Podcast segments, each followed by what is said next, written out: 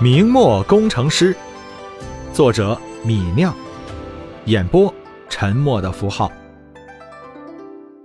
第三十集，李直当然知道，明末的京畿是个危险的地方，每隔几年后金就要破关而入，在京畿掠夺一次。天津地处京师附近，过几年肯定逃不过女真人的攻击。但是女真人历次都是从西边的长城风口破关，杀到天津需要有一定的时间。一旦有警，李直有充分的时间把织机撤进城内。至于厂房，也不值钱，到时候让鞑子烧掉也罢。鞑子走了，李直可以重建，比起购买城内的豪宅，这样的成本还是低很多了。主意打定。李直就找到了房衙刘世贵，经他中介买了二十亩便宜的黄泥地。那黄泥地地处城东，长四十五丈，宽二十七丈，离李直家只有半小时的脚程。李直管理起来倒也方便。土地买好，拿到地契，李直又去营房街找了十五个木匠和十个泥瓦匠。让他们购买木材、石灰，在城外那片黄泥地上开始营建厂房。李直自己规划了房子的朝向和大小，计划是一百二十平方一间大屋子，建十间，外面围一圈两米高的围墙。工匠的头目告诉李直，一个月就能把厂房建好，算上材料费、人工费，大概要花费一百两出头的银子。一百两银子对现在的李直来说不是什么大数目，李直预付了三十两，又给了那些工匠每人一钱的赏银，把那些工匠们洗得眉开眼笑，干活起来十分用心。匠人们在黄泥地上选好房址，夯实土地，然后把柏木安放在夯实的地基土里，作为桩基。在这些桩基的基础上，木匠们搭建梁架，泥瓦匠就可以铺设地面、建设房屋的墙壁、铺设瓦顶了。木材和砖瓦一批一批运来，在黄泥地上堆得和小山似的。忙完了盖厂房的布置，李直又联系上铁匠和做机器家具的木匠，开始制造四百台飞梭织机。李直要机器要得急。雇的人就多了，铁匠方面还好说，打造四百套飞梭也只要四个铁匠分头干十几天。木匠方面就需要很多人了。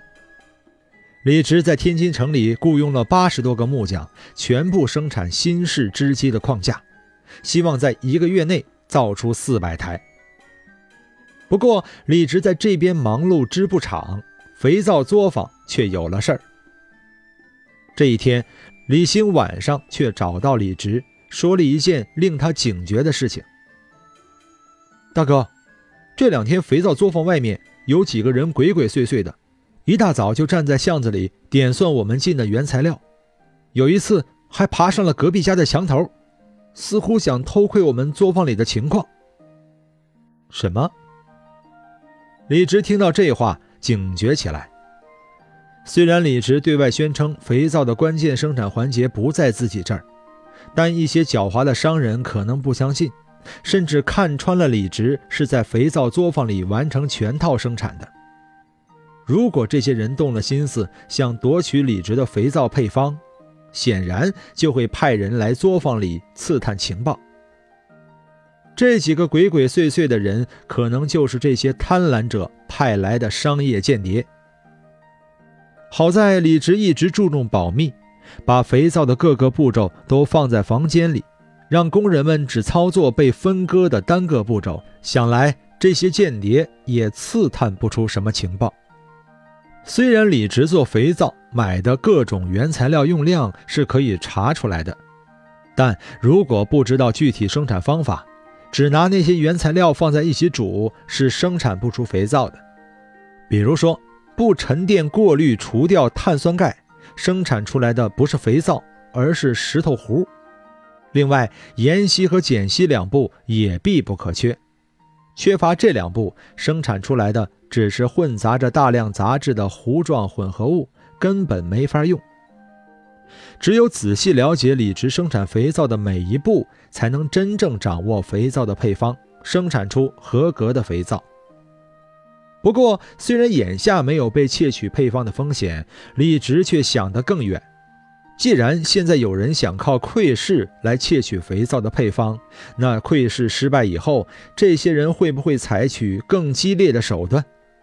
面对贪婪者的激烈手段，李直拿什么来抵挡？李直需要建设一支能够保护自己产业的武力了。李直想了一个晚上，决定让发小中锋牵头建设一支保安队。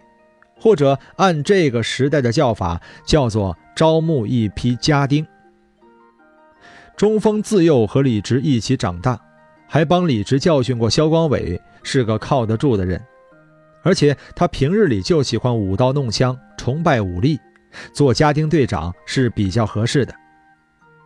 有了自己的武装，对付那些窥探肥皂配方的人的时候，就多了一份力量。第二天。李直找到在肥皂作坊里忙着操作皂化反应的中锋。中锋，你这活做的还开心吧？中锋见李直问自己，一边用棍子搅动身底大炉子里的溶液，一边说道：“直哥，实话跟你说，整天搅动这铁炉子，日日做一样的事情，我都快淡出个鸟来了。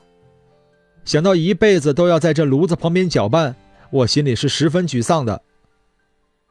叹了口气，中锋又说：“不过直哥，你放心，为了对得起你的工钱，我再不喜欢也会用心做的，不会给你添乱。”李直笑了笑，逗他说道：“这可是为了你娶媳妇儿，不好好做工，如何赚钱成家呀？”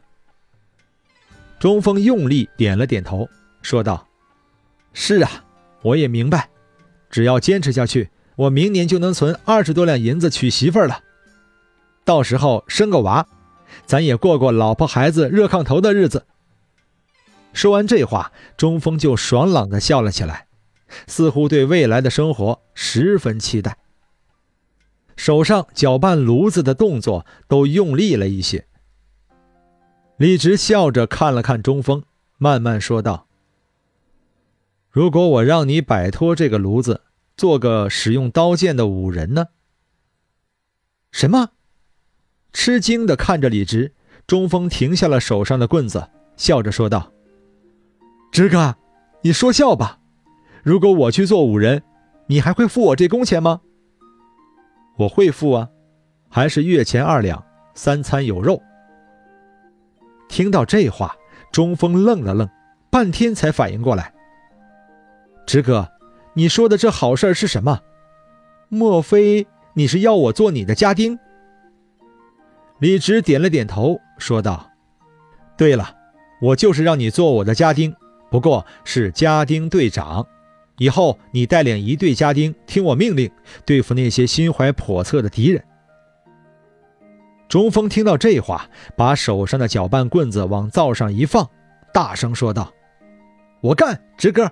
我干这个，我一定做好家丁队长，给你带出一队好家丁出来。管他什么牛鬼蛇神来，我都带人上去揍他。